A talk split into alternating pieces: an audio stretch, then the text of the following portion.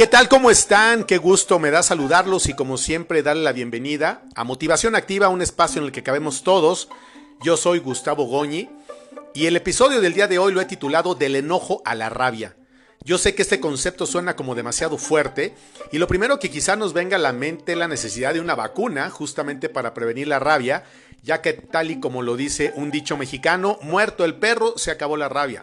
Pero lo malo aquí es que en algunos casos nosotros somos el símil de un perro rabioso atacando a diestra y siniestra a quienes se encuentran a nuestro alrededor.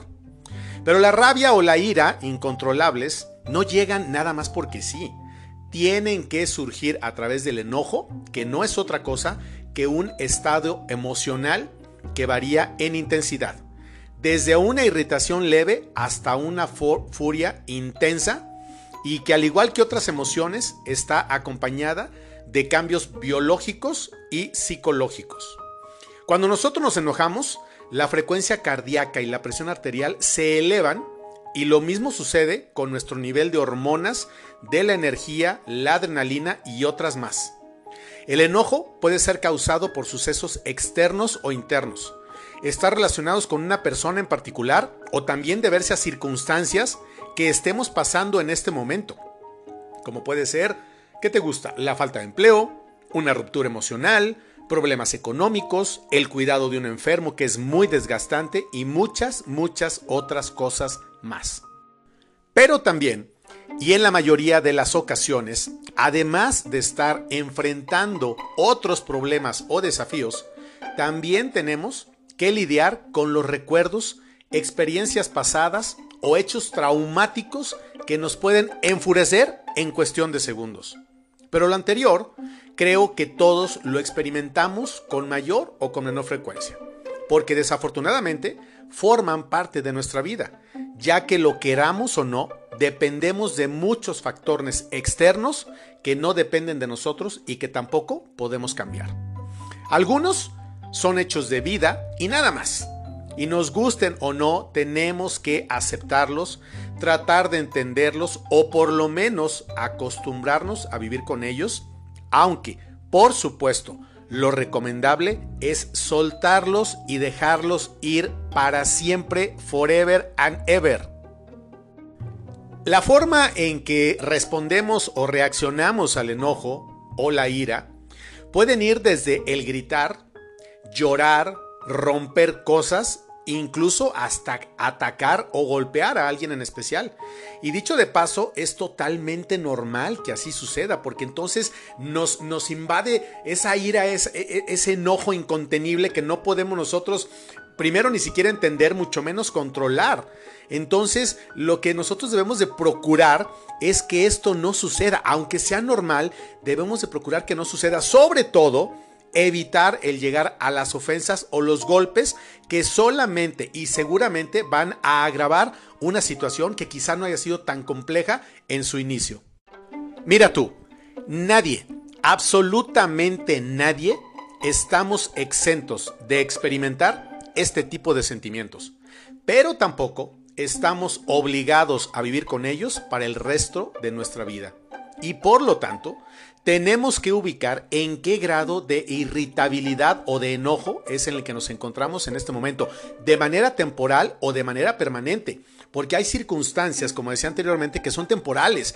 Una pérdida de empleo, una ruptura amorosa, un enfermo en casa, un accidente, una rehabilitación, qué sé yo, son cientos y cientos de causales las que nos pueden tener en ese punto de irritabilidad y que si no controlamos nos puede llevar al enojo y a la ira. Lo ideal, por supuesto, es que acudamos a terapia con un profesional, con la única intención de que nos ayude a salir de una manera más pronta, que podamos identificar esas áreas tan complicadas y dolorosas que nos están afectando, pero también entiendo que no siempre se puede hacer eso. Si por alguna razón o circunstancia en particular, tú que ahora me escuchas, no te es posible acudir a una terapia o con un coach de vida o con un psiquiatra o con un psicólogo o como quiera que le llames, lo primero que tenemos que hacer es lo siguiente.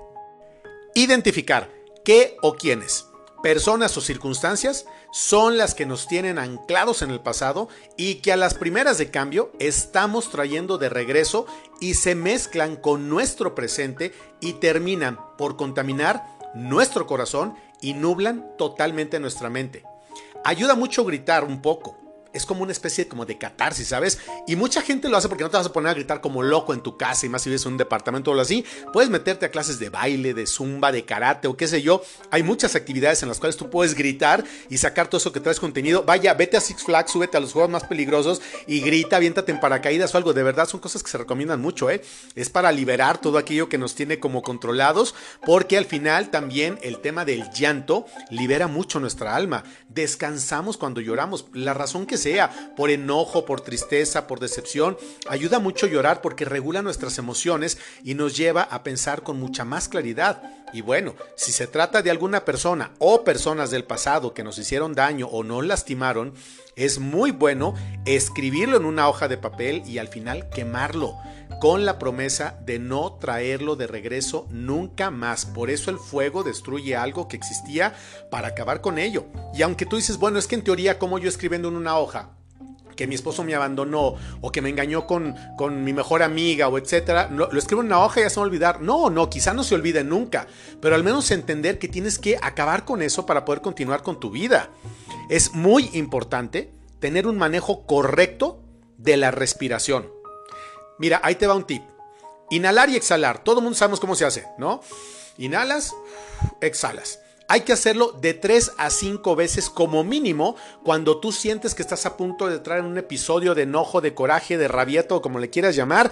Y esto repítelo mínimo de 3 a 5 ocasiones. Y tú verás cómo, sin que te des cuenta, empiezas a regular el tema de tu temperamento.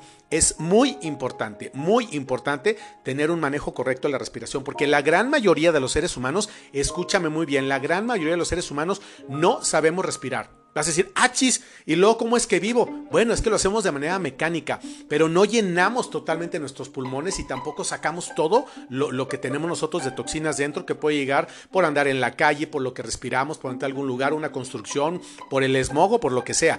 Tenemos que aprender a respirar. Recuerda, de 3 a 5 veces, mínimo en tres ocasiones, o cuatro, o cinco, o las que quieras, respira inhalando y exhalando, inhalando y exhalando, y vas a ver cómo vas a lograr regular tu temperamento de una manera inmediata, te vas a sorprender. Y bueno, si logramos hacer eso del control de, de, la respiración, déjame decirte que no existe nada, nada más complicado que el poder controlar o regular nuestras emociones y sentimientos, porque depende más de lo que pensamos y de lo que sentimos. La respiración es mecánica y automática y solamente obedece a tus narices y a tus pulmones. Pero en la medida que nosotros nos esforcemos por hacerlo, es que podemos ganarle la batalla a las emociones y a los sentimientos. Esto en particular, como en todo, por supuesto que requiere de disciplina, constancia y un deseo real y auténtico de querer salir adelante. Ya no te estés tirando al piso a ver quién te levanta, ya no te flageles, por favor, ya no lo hagas. No lo hagas, perdón. No permitas, por favor, no te permitas un día más vivir con enojo, rencor o ira por lo que te resta de vida, ya que lo único que estás haciendo es hacerte daño a ti mismo y sería el equivalente a que tomes veneno este, esperando que le haga el efecto a otra persona. O sea, nunca va a suceder. Si tomas tú el veneno, el que se va a morir eres tú. Te estás matando a ti mismo. No le va a ser a la otra persona que te afectó, que te engañó, que te robó, que te quitó, que habló de ti, que te dijo y que no sé cuántas cosas más. Por duras y complicadas que sean nuestras heridas, por supuesto que pueden sanar. Y si lo hacemos de la mano de Dios, será mucho, mucho más fácil, rápido y seguro. No existe nada, absolutamente nada, que Dios no pueda resolver o cambiar. Él hace nuevas todas las cosas y está esperando por ti, por mí y por todos para ayudarnos a salir de esas pesadillas en las que a veces estamos viviendo. El esfuerzo nos toca a nosotros, pero los milagros hay que dejárselos a Dios. Paz y bien para todos, siempre.